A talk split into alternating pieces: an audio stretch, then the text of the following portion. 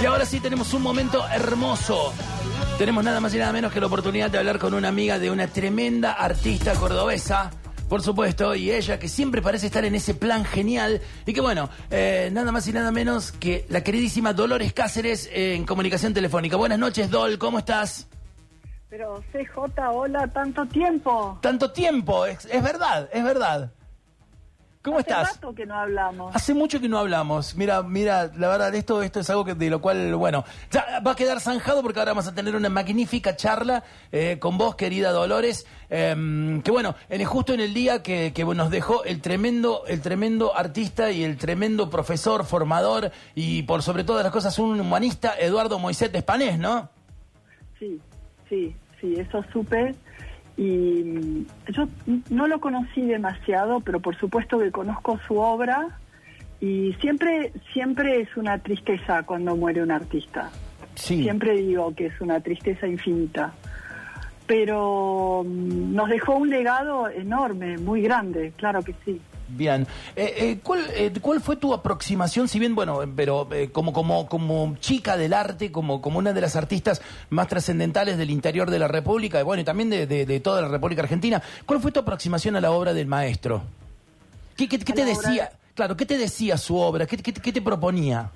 Mira, ocurre que yo- vos sabés que yo estudié, hice muchas cosas Sí, sí, claro. a lo largo de todo este tiempo.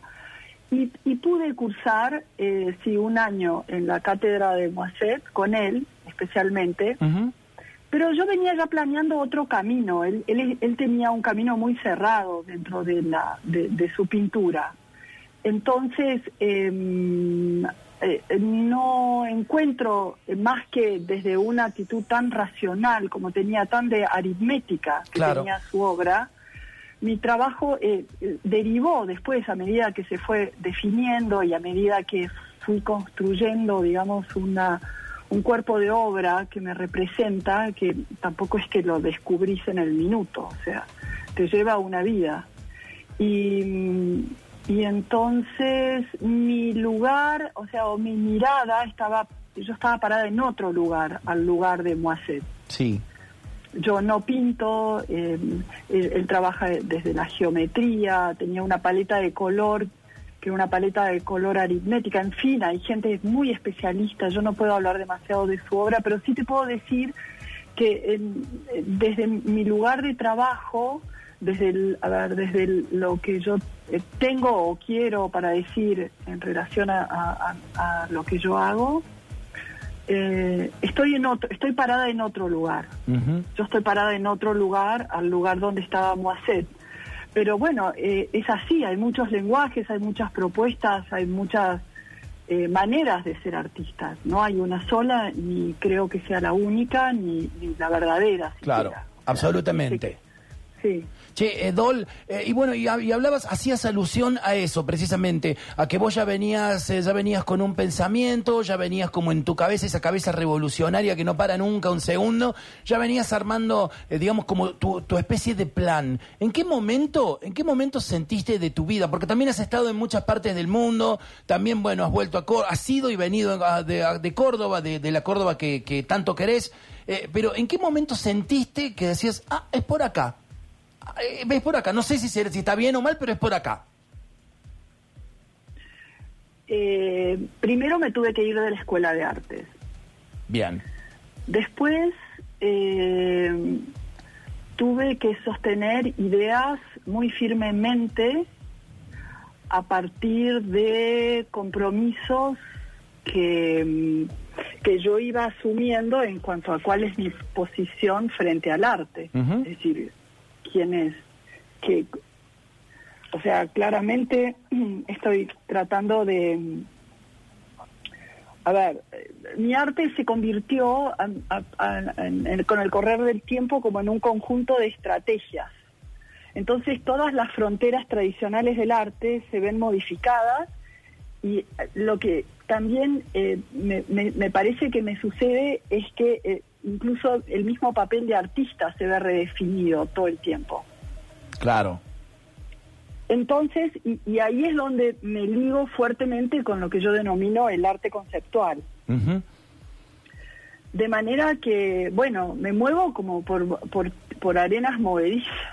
todo, todo el tiempo. Voy siempre por un lugar, eh, como un lugar raro, eh, como pensando que el arte es un conjunto de signos, que el arte es un texto, eh, y también que el arte es un campo de problemas. El, arte no soluciona nada, el arte simplemente señala o formula las preguntas que tiene que preguntar. De manera que mm, es un lugar siempre de laboratorio, siempre es un lugar de en el que eh, si vos te si vos repensás que conoces bastante mi obra, CJ, sí, sí. fíjate que prácticamente no me repito nunca. Siempre voy de un lugar a otro. Sí.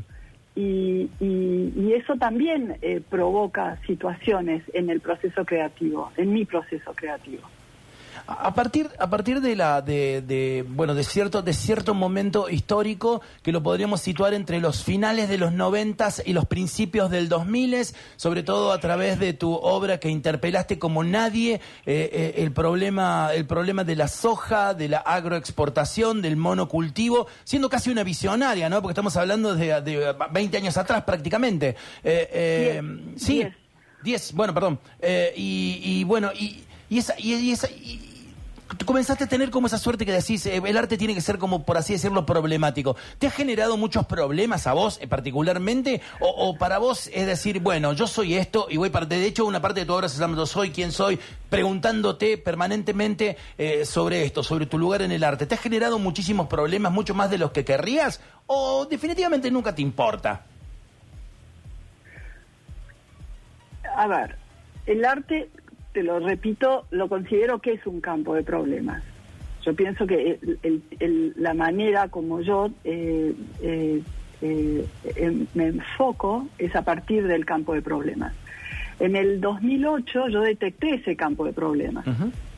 Y es que había, bueno, estábamos en, para la gente que es muy joven, estábamos en, en el principio de una grieta eh, con un problema político y social eh, de mucha eh, trascendencia, o sea, un problema realmente que resultó ser histórico. Y cuando me proponen hacer una pieza o una obra para el Museo Carafa, yo dije, hay que sembrar soja en los jardines del Carafa. y bueno, y en el 2008 aparecí con esa obra, que ya la obra generó conflictos, y generó conflictos porque, por ejemplo, cuando yo sembré, eh, le habían pedido la renuncia a Daniel Capardi, que era el curador de mi obra, que era el director del Museo Carafa. Entonces yo sembré a Céfala, no había director de museo. Entonces yo ya dije, esto viene raro, y vino raro, porque cuando llegó el próximo director no le importó nada lo que yo había hecho, entonces lo consideraba que tenía que salir lo más rápido, lo más rápido posible de ese conflicto que era mi obra. Entonces ahí ya aparecí en una situación de conflicto.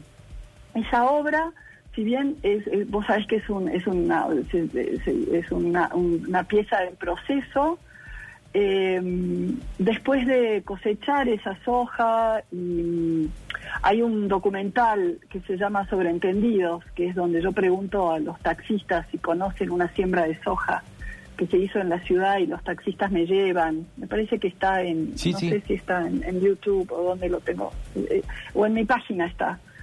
Y mm, bueno, que era una especie de termómetro social también, que fue muy interesante en el 2008, cuando, cuando realmente empieza este problema del kirchnerismo y el anti-kirchnerismo. Y mm, fíjate que eh, pasaron, tuvieron que pasar 10 años porque eh, ese, ese proyecto empezaba en Córdoba y termina en China. Todavía no llegó a China. Claro. Y me invitaron a la Bienal Aniversario de, de Curitiba, en Brasil, para sembrar soja, nada menos, con esa pieza, nada menos que en eh, el museo más lindo que te puedas imaginar, que es el Oscar Niemeyer. Es un museo que le dicen el ojo porque tiene una forma de un ojo, pero en realidad es una síntesis de una araucaria. Curitiba quiere decir tierra de araucarias. Y fíjate que la extensión de la frontera agrícola es la, están derribando esas araucarias nativas para sembrar soja Wow. en ese estado. Entonces fue notable y de vuelta, claro que no tuvo esa repercusión. ¿Te acordás de un blog muy muy Sí, sí. fuerte que se había armado? Que yo pensé que era lo máximo que me podían decir después en la muestra del vacío. Me di cuenta que no, que siempre hay más, hay más insultos y más eh, y más enojos. Los haters, aparecieron los haters. Aparecieron los redes. haters. Así es. Eh, Total que en, en Curitiba eh, también una muestra conflictiva porque tuve que... eh, la directora a último momento eh, desistió a hacer la muestra. Yo ya estaba en Brasil, ya tenía mi equipo de trabajo y, dijo, no, en el frente no lo podemos hacer porque la obra es demasiado provocativa. Y justo llegó un curador de San Pablo, muy, muy, muy eh, o sea, entendiendo cuál era mi postura y me dijo, yo superviso el museo para eh, no salirme nunca de la idea que el museo es un espacio de reflexión. Y esta obra es una pieza de reflexión, así que no te preocupes porque dentro de dos horas vas a tener la autorización para sembrar. Y así fue, y sembré, y el día de la inauguración, era una inauguración muy importante porque era una era el aniversario, los 25 años de la Bienal de Curitiba, y todos los diarios, primera plana de vuelta, esas cosas que a mí me pasan, eh, eh, bueno, hicieron, reflejaron eh, esa pieza, y después, y, y también fue muy extraño porque sembré la pieza con un presidente y la coseché con Bolsonaro. porque siempre tenés que esperar los 130 días que dura la siembra de soja. claro. Y después volví a cosecharla. Y la muestra siguió y me fui a Rosario eh, ya con la intención de empezar mi travesía hacia Oriente. Entonces hice una performance en que desde el puerto de Rosario, que es de donde sale toda la soja de la Argentina, eh, me voy en un barco llevando mis bolsas de soja cosechadas en Curitiba y en Córdoba, yendo hacia Oriente. Y el año pasado, durante la Bienal eh, de Venecia, en- y, como forma- eh, y la pieza formando parte, eh, me invitan a formar parte de la Bienal de Performance que se hace en la Argentina, que en este caso tuvo sede en el Gran Vidrio. Hago una performance siguiendo esa que comencé en Rosario, donde llevo la soja. En este caso, eh, voy llevando la soja en un barco, de, también en un barco muy chiquito de madera, en un bote, te diría yo, eh, en el Gran Canal, desde la Punta Dogana hasta, hasta el puente de la Academia. Y bueno, y la idea es seguir. Ocurre que, bueno, que el problema, estamos en cuarentena y todo, se frenaron muchas cosas, pero como es una obra que creo que me va a llevar toda mi vida hasta llegar a sembrar en China, la finalidad de, esa, de ese trabajo es sembrar soja en India y en China, en los, en los museos, en los jardines de un museo, de manera que ellos entiendan lo que está pasando en el continente americano con la siembra de soja, pensando que el 90% de lo que se cosecha se exporta a esos dos países y especialmente a China. Nosotros no- casi no consumimos soja. Claro, sí. Es así. Eh, Dolores, y bueno, y ese, y ese periplo de tu, de tu obra entremezclada con tu vida, que bueno, recién también hacía, hacías alusión a otra cosa que generó revuelo como el horror vacui, que tuviste la oportunidad de mostrar en el Carafa. También has hecho performance eh, con respecto al respeto y a la destrucción de la naturaleza, el problema del monocultivo. Eh, mm, digamos, esta cuestión de ser como una suerte como de, de profe, de una artista profética. Eh, ¿Te genera algún tipo de incomodidad? No, sí, porque no creo en eso tampoco. Eh, yo creo sí en lo- el señalamiento de parte del artista, pero no creo en las profecías, simplemente creo que, porque si no tenemos que hablar de la teoría del genio y todo el movimiento feminista está tratando de derribar ese movimiento del genio, Claro. del artista individual. Si bien yo trabajo sola eh, y soy una artista que está aislada, que no formo parte ni de ni de grupos académicos, eh, y mi generación es una generación de hombres pintores, en la mayoría de los casos, excepto Daniel Capardi, el resto de los artistas de mi generación son pintores. De manera que yo siempre quedé como en un camino diferente, no me preguntes por qué, pero así pasó. Entonces, lo de la, lo de la profecía es eh, no no no lo no, no, no, es, es, algo que ni siquiera considero. Lo que sí es cierto que no sé si vos viste una foto que yo subí a las redes hace poco, que fue una performance en la que mm, en la que me abrazo a un árbol. Sí, sí, claro. Eh, sí, sí. Con las cintas de Dolores de Argentina, que fue el último gran incendio que se hizo en el 2006, si no me equivoco. Y, se, esta vez se quemaron más, pero aquella vez se quemaron 30.000 hectáreas en las sierras. Y yo me abracé un árbol para, sí, sí, sí, para, eh, digamos, en una especie de, de, acción, de casi de solidaridad con nuestros este, seres vegetales. Así es, claro. Y, y como te digo, eh, yo, te vuelvo a repetir, me parece que las fronteras del arte se modifican y que el papel de los artistas se, re, se, re, se va rede, se define y redefine todo el tiempo, porque el arte tiene que ser así. ¿Te, ¿Te, parece entonces? Saquemos, saquemos la cuestión de, de, del genio, pero, pero sí pongamos de que, de que sos algo así como una suerte de catalizador, entonces, o una antena perspicaz que se está dando cuenta de lo que está pasando y, y logra de una u otra manera, eh, digamos, sintonizar lo que, lo que ocurre, el Zeitgeist, como le dicen los, los alemanes.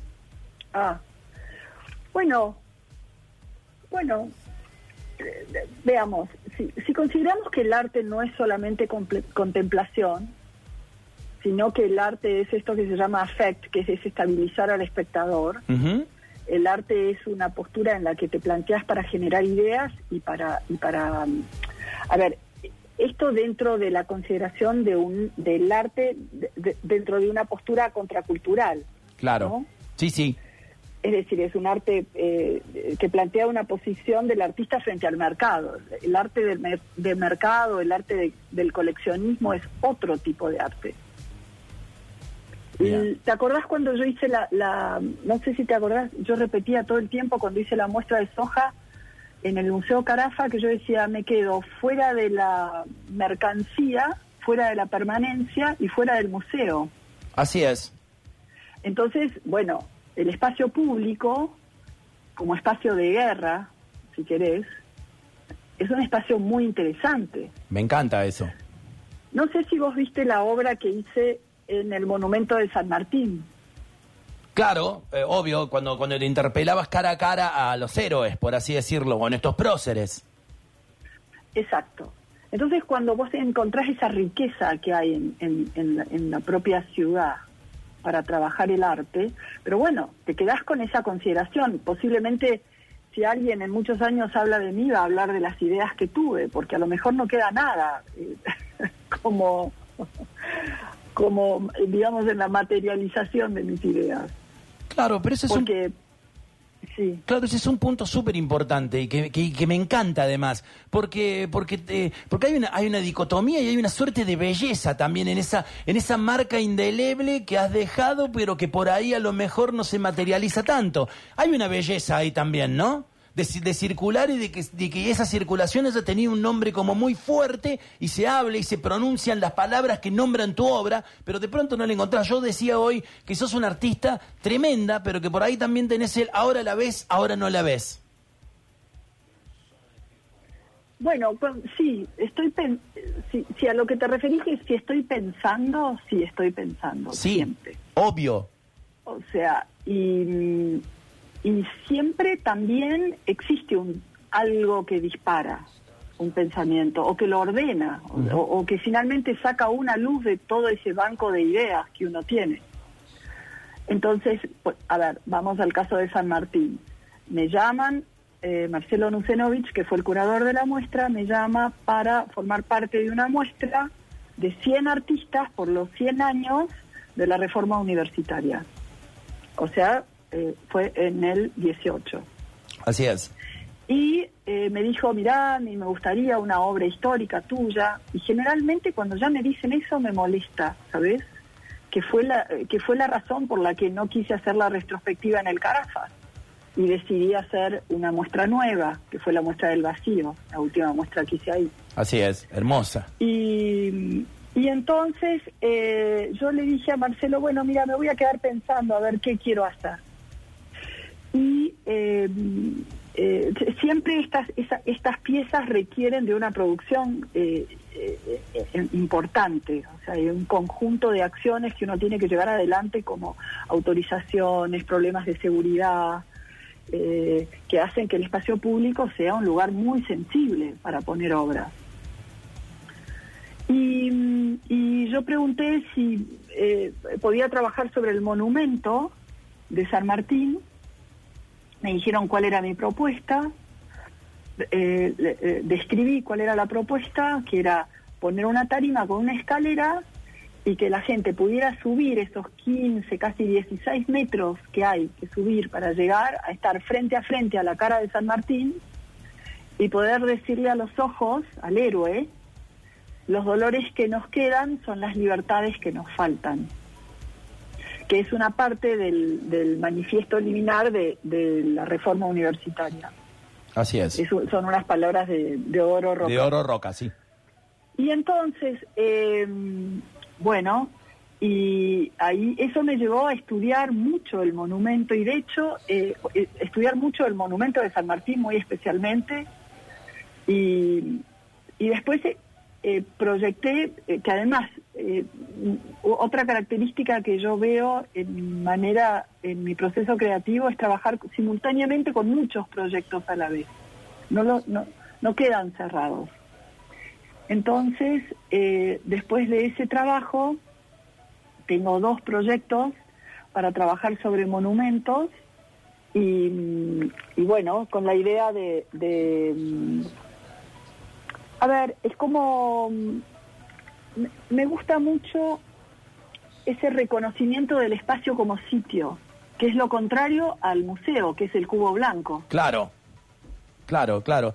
Eh, que después también te revelaste ahí eh, cuando presentaste Horror Vacui, que fue una polémica total, eh, que bueno, que fue un gesto como absoluto de, no de rebeldía, sino yo lo entendí como un gesto absoluto, una, una Dolores 100% power, digamos, ¿no? Tengo la fortuna de conocerte y, de, y, bueno, y de seguir tu y ser fan de tu obra, y, bueno, y me pareció como que ahí era como otro momento culmine de tu carrera. ¿Cómo viviste eso? Recién hablabas, aludías a que, a que bueno, eh, fue como la aparición seminal de los haters, por así decirlo. Pero también vos, muy segura de lo que estabas haciendo, lo llevaste adelante y medio como que no te importó. Y cuando yo recuerdo haber estado en la casi previa de la inauguración y cuando vieron lo que estabas a punto de hacer, fue como, wow, se paró todo. Sí, y yo no sé si te acordás que se paró todo durante dos semanas. Sí, sí. Y yo digo, ¿cuándo va a explotar? ¿Cuándo va a explotar? Me preguntaba, porque me parecía que no era una pieza decorativa. No, no, en absoluto. Había hecho un, tremendo, para mí yo siempre lo digo, que fue un gesto de honestidad. Es decir, fue una obra muy fuerte contra la institución museo. Y fue una manera de decirle al museo que el museo ya no me legitima. En un momento de la historia los museos legitimaban. Claro, sí, sí. Y ahora ya me parece que en la función que tiene el artista los museos ya no o por lo menos, a ver, no voy a generalizar porque sería muy injusto de mi parte, pero sí puedo decir que, por ejemplo, en este caso el Museo Carafa ya no me legitima. Entonces, la idea de hacer una retrospectiva con lo que significa el esfuerzo inmenso de producción, de, de reconstrucción de una retrospectiva, yo por lo menos en ese momento, no sé si te acordás, porque tampoco hay que sacar las cosas de contexto, en el 2015, un año electoral de una tensión, Córdoba había tenido elecciones de gobernador, elecciones eh, de diputados y senadores y finalmente la elección final, que fue después de que yo levanté la muestra, la de presidente, que yo ya me había exiliado, me exilié después de esa muestra. Claro, sí, sí, sí, sí.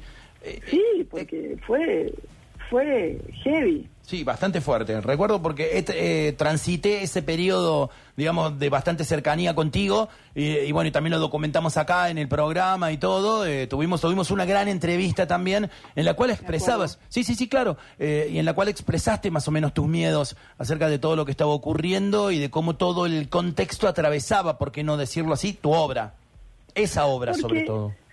Sí, porque además la pregunta, eh, yo tuve una, una entrevista muy interesante con Rodrigo Cañete en esa época, sí. y yo le preguntaba a él, eh, todavía no me doy cuenta qué nervio toqué para que la gente se enoje tanto. Y cuando te digo se enoje, no es que me decían, no me gusta o no me interesa lo que estás haciendo. Me dijeron barbaridades, me hackearon la cuenta de Facebook, por decirte. Claro. Desde Buenos Aires, viste que vos podés saber cuando te hackean la cuenta, cuando te abren la cuenta desde otro lado. Sí. Me abrieron la cuenta desde Buenos Aires y decían cosas que yo no estaba diciendo. Bueno, eh, los medios en Córdoba no tampoco hablaron muy bien de esta muestra, se encargaron de, pegarle fuerte.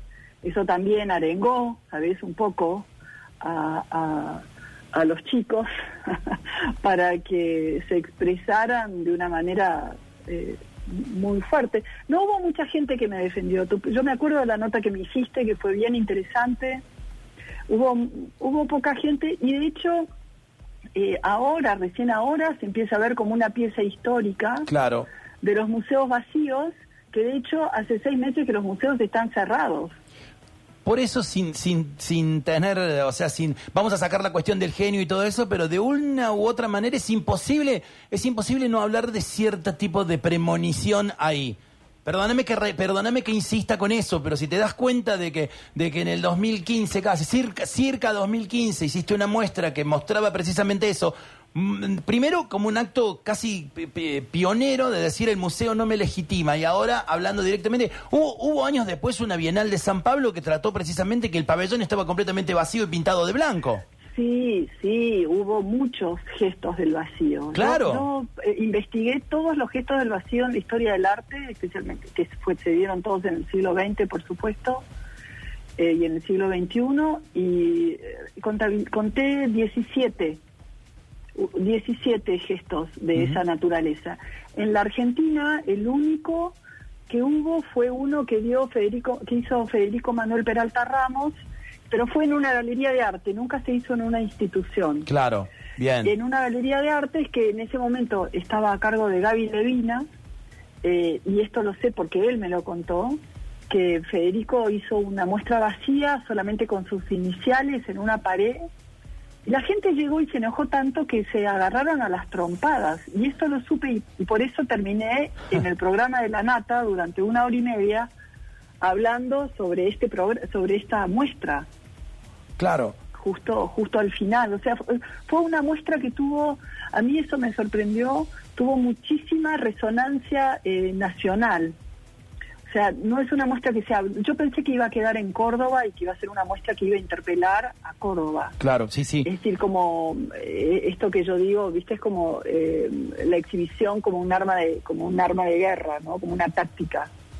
Y, y no, eh, cruzó fronteras y, se habló y estuve en todos los todos los medios nacionales cubrieron esa muestra que nosotros generalmente somos, eh, ¿cómo se llama?, receptores de muestras que vienen de Buenos Aires.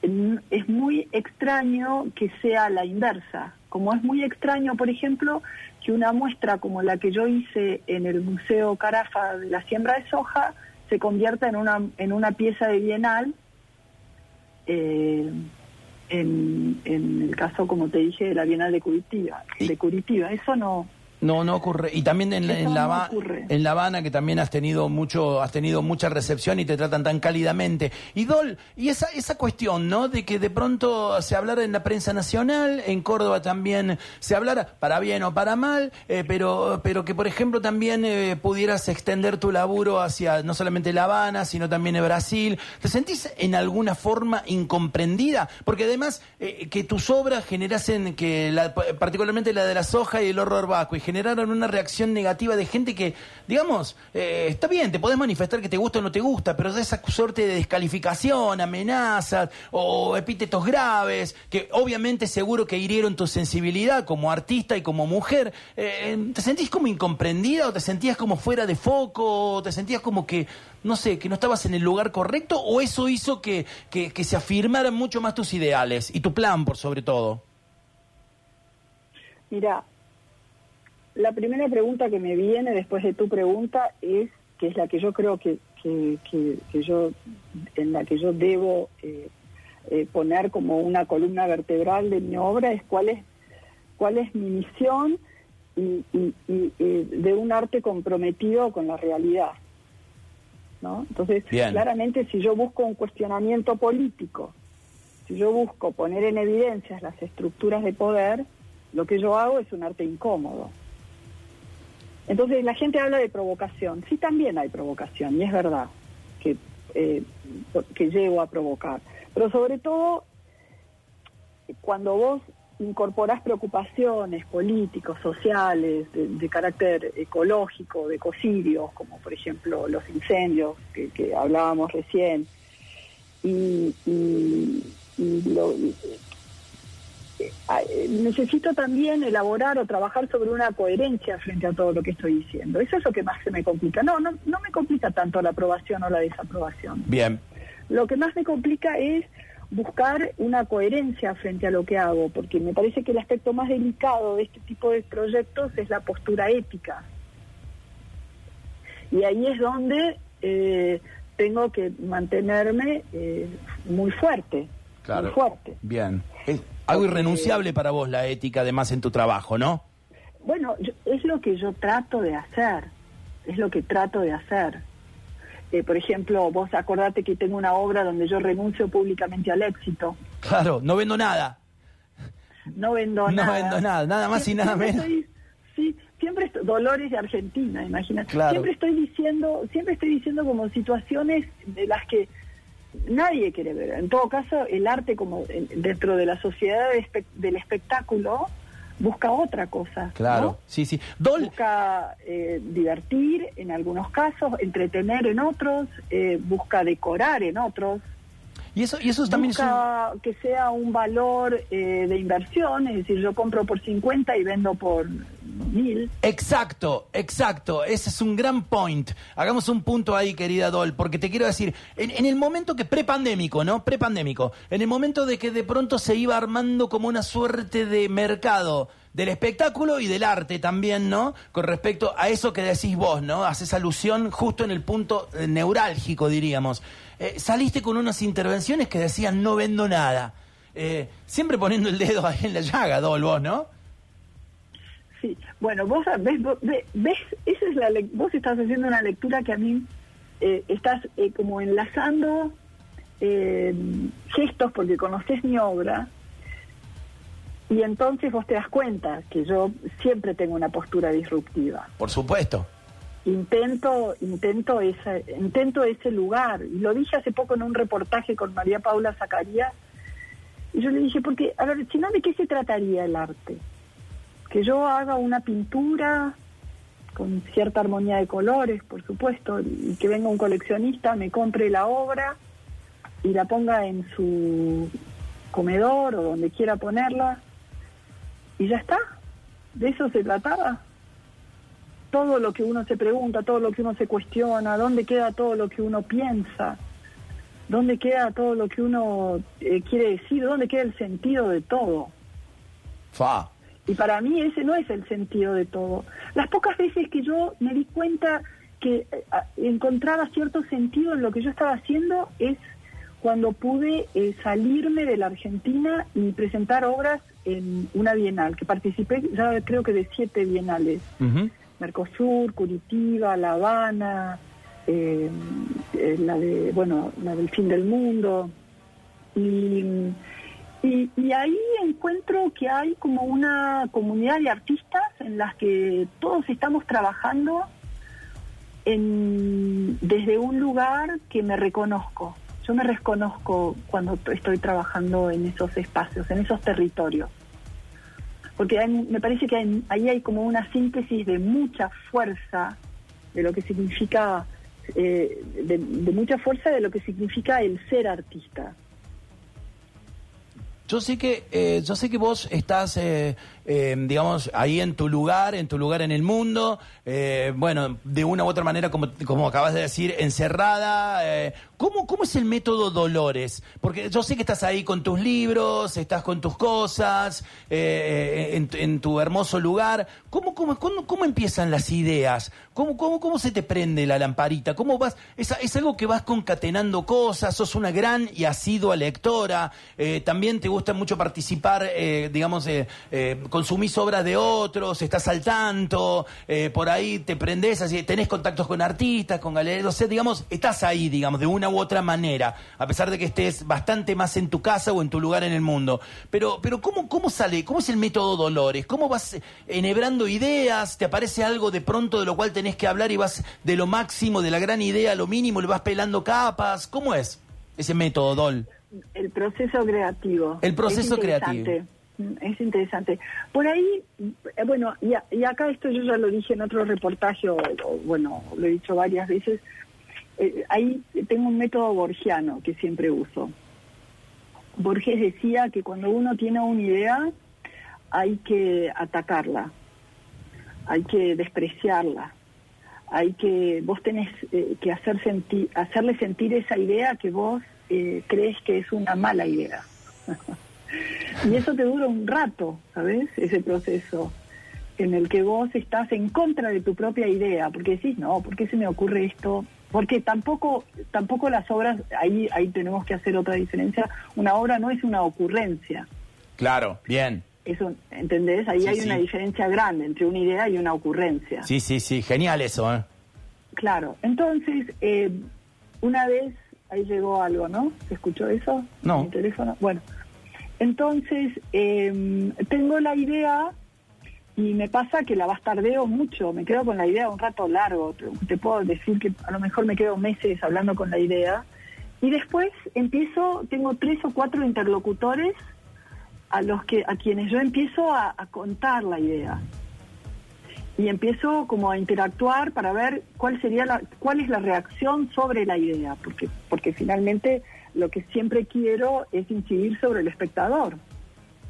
Sí, bien. Y ahí, y ahí empiezo a, y si y, hablo, eh, empiezo como conversaciones sobre esa idea. Eh, por supuesto que hay todo un trabajo de investigación para ver si esa idea ya se hizo o no, o si hubo una aproximación a esa idea, cómo se hizo. Que ahora, por suerte, ese trabajo de investigación es muy fácil. Sí. En otros tiempos era más Era bastante más complicado, claro. Sí. Y entonces después que después que consigo esa después que consigo que esa idea y si y si esa idea eh, soportó todas esas eh, todos todos esos embates que yo hice en contra de ella empiezo a considerarla una buena idea y ahí empiezo a trabajarla esa es una manera de trabajar. Otra es cuando me inyectan adrenalina y me dice pensar en una obra para la reforma de, para el aniversario de la reforma universitaria. Claro. Y entonces yo dije, bueno, eh, es la reforma universitaria. ¿De qué estaba hablando la reforma universitaria? Y fueron, ¿y dónde están nuestros héroes? ¿Y a quién le tengo que hablar de lo que pasó? Y a mí se me ocurrió ir y hablarle a San Martín. Claro. ¿Sos, sos maleable en, eh, digamos, en, el laburo bajo presión? Digamos, ¿te adaptás? Eh, cuando, por ejemplo, bueno, ponele, estás, estás con una idea, con un gran plan, eh, sé que siempre tenés, te conozco y sé que siempre tenés algunas, estás laburando en, alguna, no, no en una, no en una cosa siempre, pero por ejemplo, viene así un mandato y te dicen que por supuesto que te interese participar, pero vienen y te dicen, bueno, Dol, tenés que entregar en tal fecha, ¿te, ¿te funcionás con los deadlines? Eh, ¿O te adaptás? Soy especialista. bajo presión, bajo presión es cuando mejor trabajo. En, en, territorios críticos soy especialista. Bien. Me encanta trabajar, me, saca mucha energía, ¿no? Quedo después devastada, pero me encanta trabajar sobre, sobre presión y la mayoría de las cosas termino haciéndolas así. Porque son obras difíciles, porque no tenemos, no tenemos una formación para el tipo de obra que yo hago, que necesita enormes eh, producciones. A ver, te pongo, te pongo un ejemplo. Llego a Venecia. yo necesitaba un barco de madera de eh, pequeño formato, eh, cinco bolsas de soja grandes y nada, y un remero que me llevara desde la Punta Dogana hasta la, eh, el puente de la Academia. Yo llegué y habían pasado cuatro días y yo todavía no conseguía el barco. Y vos decís, ¿cómo puede ser que yo no consiga un barco de madera en Venecia? En Venecia, claro. Y ahí entras en todo un estado de situación, que empezás a conocer el territorio, que por ejemplo los gondolieris no querían ni ayudarme porque ellos tenían, no sé, otra intención. Además yo no quería una góndola. Después los taxis eh, tampoco, porque después los particulares eh, no pueden porque los denuncian si, si alguien eh, lleva a un turista en un, en un bote particular, es denunciado por los gondolieris, y tuvo una mafia tremenda entre los gondolieris, los taxistas y, los privados. Yo digo, pero ¿cómo es posible? Estoy en Venecia y yo pensé que iba a conseguir un, barquito de madera en el día uno o dos. Bueno, finalmente terminé en, en la otra punta de, Venecia, eh, en una escuela de remo, con unos chicos de 25 años que eran un sol y les dije, chicos, estoy en este proyecto, ustedes tienen, sí, sí, nosotros damos clase de remo de manera, y ustedes me ayudan con esto. Y, se comprometieron a hacerlo y fíjate que ellos tuvieron que remar desde la escuela de remo hasta la punta de Ogana cuatro horas. ¡Wow! para llevar el barquito de madera. Y como ellos eran profesores de remo, entonces tenían la autorización para poder navegar. Bueno, como te digo, así cada obra que yo te cuento, desde el artista señala en la Bienal del Fin del Mundo, desde el no vendonada en la Bienal de La Habana o la siembra de soja en Curitiba, todas las obras tienen una cantidad de problemas, porque además trabajo sola con un asistente que le mando un beso enorme a Oscar Benedetti, que es mi asistente hace muchos años, y que es un artista, un artista que yo quiero mucho, que además tengo el lujo de que sea mi asistente. Y, estamos los dos solos, generalmente, parados en una ciudad donde no conoces, tratando de hacer una producción de una obra con un deadline, porque además yo iba a salir en Instagram en vivo, porque además viste que siempre tengo esa cosa con las redes. Sí, sí, sí, sí. Y, y, bueno, y finalmente el día anterior, el día anterior a la performance que se iba a dar en vivo, yo pude conseguir el barco, las bolsas de soja y bueno, todo fue, un, problema inmenso, pero porque trabajamos con poca gente, con poco presupuesto. Cuando uno ve que Olafur Eliasson trae bloques de hielo del norte, del Ártico, y los lleva a Londres y solamente esa movida no quiero ni pensar lo que cuesta.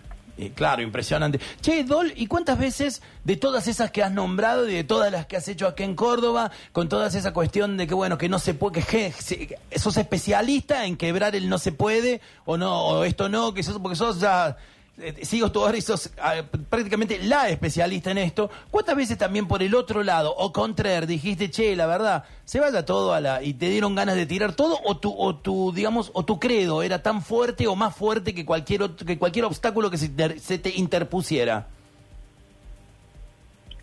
Es que, mm, a ver, eh, me cuesta salir de esto porque me parece que este es el sentido, de, como te vuelvo a decir, hablo del sentido de las cosas. Claro, sí. Eh, y me parece que ese eso es lo que yo tengo que hacer, no sé hacer otra cosa. Me encanta eso. Eso es lo que yo, es lo que tengo es lo que yo creo que tengo que hacer y es lo que quiero hacer cada vez. Y a veces pienso que finalmente quiero caminar por el jardín o por un bosque de árboles y, y quedarme tranquila y quedarme pensando en lo que pasó, pero pero siempre hay algo que me siempre hay algo que me mantiene como en alerta y que tengo ganas de seguir haciendo. Ahora por ejemplo estoy trabajando en dos proyectos. Uno que quedó truncado por la por la por la pandemia. por la cuarentena por la pandemia que tiene que ver con los monumentos como te dije sigo trabajando con eso. Y otro es una pieza de land art que es bastante difícil eh, de creer que voy a poder hacer una gran pieza de land art. Todavía no puedo, no puedo contar demasiado, pero es una pieza gigante, que es así va eh, se va a convertir en una en una pieza quizás así de esas características como las que te vengo hablando, ¿viste? de gran producción, de, de mucho impacto, bueno, sí, vamos a ver si, si, si esta eh, cuarentena y pandemia me deja inaugurarla a fin de año. Qué bueno, la verdad qué linda primicia. Dol, ¿cómo, cómo pensás que vas a ser recordada? ¿Cómo, no, no cómo, te, ¿Cómo pensás que vas a ser recordada aquí en Córdoba? Teniendo en cuenta que Córdoba, viste, las características especiales de ser una ciudad bastante desagradecida, pero por el otro lado también, eh, pero por el otro lado también eh, hay una suerte de memoria colectiva fuerte. ¿Cómo, ¿Cómo pensás que vas a ser recordada? Mira, eh, los haters o los no haters? No, no, la gente que la gente que ama los dos grupos. no, la gente que ama los haters no nos interesan realmente porque no, la verdad en, esta suerte de reportaje que es eh, es un gesto de, amor hacia vos también en este programa que te ama tanto, eh, no nos interesan los haters, sino que gracias. No, vos vos lo sabés, Dol, así que para mí siempre es un placer hablar porque yo yo también conozco la clase de persona que sos, maravillosa y generosa y una y una, y una tipaza realmente de verdad, ¿eh? Eh, y eso también lo, comparto públicamente porque, porque me encanta también poder decirlo, ser libre para poder decirlo, de que sos una tipaza, sos generosa y sos un alma bellísima de verdad. Y muy generosa con este programa también, por eso este programa te ama tanto, Dolores. Eh, eh, porque sabemos que no te gusta mucho, no te gusta mucho hablar de cosas, entonces yo reconozco, reconozco el gesto, reconozco muchísimo el gesto y te voy a estar agradecido siempre. Pero ¿cómo pensás que te va, cómo pensás que te va, te va a recordar Córdoba? No sé, es raro porque tampoco estoy en muchas colecciones, excepto la colección del Museo Carafa, que tengo tres obras, que una está exhibida en forma permanente en el Ferreira. Em, desde la materialización, eh, eh, eh, a ver, hoy se murió un artista, ¿no? Sí. Y a mí me gustaría pensar qué reconocimiento, más allá de lo académico, porque él era docente, pero más allá de lo académico, qué reconocimiento real en términos nacionales, tuvo la obra de Eduardo Moacé Espanel. Es, es, es corto el reconocimiento para un artista tan importante para nosotros. Sí. Entonces, eh, tengo la impresión que tratándose de un artista del interior, como soy yo, a lo mejor, eh, bueno, sí estoy en colecciones en Buenos Aires, sí estoy en colecciones de museos en Buenos Aires y en colecciones privadas. Quizás eso deja como un testimonio. Pero también todo depende de la materialización que yo, o sea, si yo llevo mis ideas a la materialización, si no me van a recordar como alguien que tuvo ideas, que alguien eh, que creyó realmente que el arte es un conjunto de estrategias y que, y que, y que finalmente tenía la intención de provocar o conducir hacia un cambio social sin pensar que el arte tiene las respuestas. Nunca, nunca, nunca hay que pensar eso. Los artistas no tenemos respuestas y estamos llenos de contradicciones por la propia sensibilidad y por la propia manera de mirar el mundo, que es otra forma de mirar el mundo. Esto lo mira, te lo vuelvo a decir en un reportaje que me hiciste hace muchos años, no sé si te acordás que habían quemado el corazón, que ahora viste que lo, relocalizaron. Así es, sí, sí. Y lo pusieron con una maceta en la Plaza San Martín, es algo raro. Es algo, es algo bastante raro, no, no, no sé, no, estaba, estaba, en dudas de preguntártelo porque no sabías, no sabía cuál era tu posición al respecto. No, ¿sabes cuál es mi posición? Yo soy el próximo oso. Ese corazón va a ser el próximo oso. Al que le venga bien, lo va a llevar donde quiera. Vino bien en, el, en la Plaza San Martín y ahí quedó. Y, yo estoy contenta porque estoy cerca de San Martín, que vos sabés que yo me enamoré de San Martín. Claro, claro, claro. la obra de, mirarlo a los ojos. De manera que yo estoy muy contenta porque la siento como una carta de amor a, a San Martín. Perfecto. Pero, pero bueno, está ahí como una maceta. Sí. Bien. Es interesante también. Y, sí, es muy interesante. Eh, no, no, es interesante la historia de ese corazón, además, que le pasó de todo. Le ha pasado de todo. Sí, sí. Y cuando y, y, cuando vos me hiciste cuando vos me hiciste un reportaje a raíz de la historia del corazón que lo habían quemado, ¿te acordás que lo quemaron? Claro, sí. y me parece que estábamos hablando de esto, de lo mismo. Así es. Eh, Dol, y, por ejemplo, bueno, y también eh, uno, uno, uno, recién hablábamos de eso, ¿cómo te, cómo te gustaría que te recordaran? Eso, pero recién has ido hilvanando y, has nombrado cosas que, por ejemplo, bueno, a lo mejor en términos, no sé, bueno, eh, en términos más, más, más potentes, uno, uno puede pensar en términos o no más potentes, pero vamos, vamos hilvanando las cosas. Estuviste el horror vacui, estuviste la soja, estuviste en, la Bienal del Fin del Mundo, la de Curitiba, la de San Pablo, en Venecia, vas a estar próximamente en, China. bueno, hace ¿cómo has recorrido como un camino, eh, digamos, y con todos esos problemas? Porque cada vez has tenido, digamos, eh, has, interpelado lo que era el statu quo del lugar a donde estabas, has llevado también tu problemática, se han encendido las alarmas o no, y todo eso ha generado todo un camino. Mirándolo en retrospectiva, ¿cómo te ves? Es decir, te, te decís a vos mismo, che, mirá, mirá Flaky, mirá hasta dónde hemos llegado, mirá las cosas que hemos hecho, te ves como, ¿cómo te ves así en retrospectiva? Con, si, si tenés que mirar para atrás todo el camino que has desarrollado eh, con tu obra, desde, desde esa joven que estaba en California haciendo esos mapitas divinos, hasta ahora. No sé cómo me veo. O sea, es que me cuesta mucho ver un espejo mío. No sé muy bien. Eh, sé cómo me siento. ¿Y cómo te sentís? Y me siento, bueno, me siento siempre eh, en una actitud de enorme resistencia. Creo que, va a ser difícil para mí abandonar ese lugar de resistencia. Eh, me encanta. Me parece que mi trabajo se relaciona mucho con eso. Eh, y resistir, resistir a, resistir incluso a todos esos embates, a los haters, a los, los que no, no, no, quieren entender o no, no, les interesa nada. Y, a mí me gustaría resistir hasta el final. Pero bueno, eh, eh, somos también efímeros. Sí, absolutamente. Entonces, y, y las ideas, eh, si se pudieran, se pudieran conservar tampoco tengo muchas ilusiones de que en esta ciudad ah, yo no tengo ni siquiera un libro de arte, no tengo un libro de mi obra.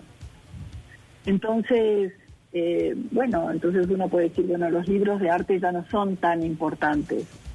Sí conseguí, por ejemplo, que el catálogo de la muestra de, de del vacío sin límites 567, el catálogo de esa muestra eh, lo, me lo pidieron para el archivo del MoMA de Nueva York. ¡Wow! ¡Qué bueno! Y está en el archivo del MoMA. Entonces, bueno, ahí digo, bueno, si alguien investiga qué pasó en, en fin de siglo eh, eh, o principio de siglo, digamos, dentro de la línea de arte conceptual, cuáles fueron los gestos disruptivos, bueno, me imagino que alguien va a encontrar ese catálogo. Qué increíble. Iba a investigar sobre lo que yo hice, pero, pero tampoco creas que me, me hago muchas ilusiones. Y, y ahí es donde mm, me parece que eh, los artistas eh, eh, tenemos que tener, digamos, expectativas bajas en relación a eso. Eh, Porque si vos tenés expectativas muy altas de reconocimiento, de enormes este, ventas, si querés, porque bueno, yo una vez dije en un reportaje también, el mejor artista no es el que más vende. No, eh, definitivamente. Entonces... Y más altas también son las decepciones. Bueno, las excepciones de la venta vienen porque a mí me parece totalmente legítimo que toda persona pueda vivir de lo que hace.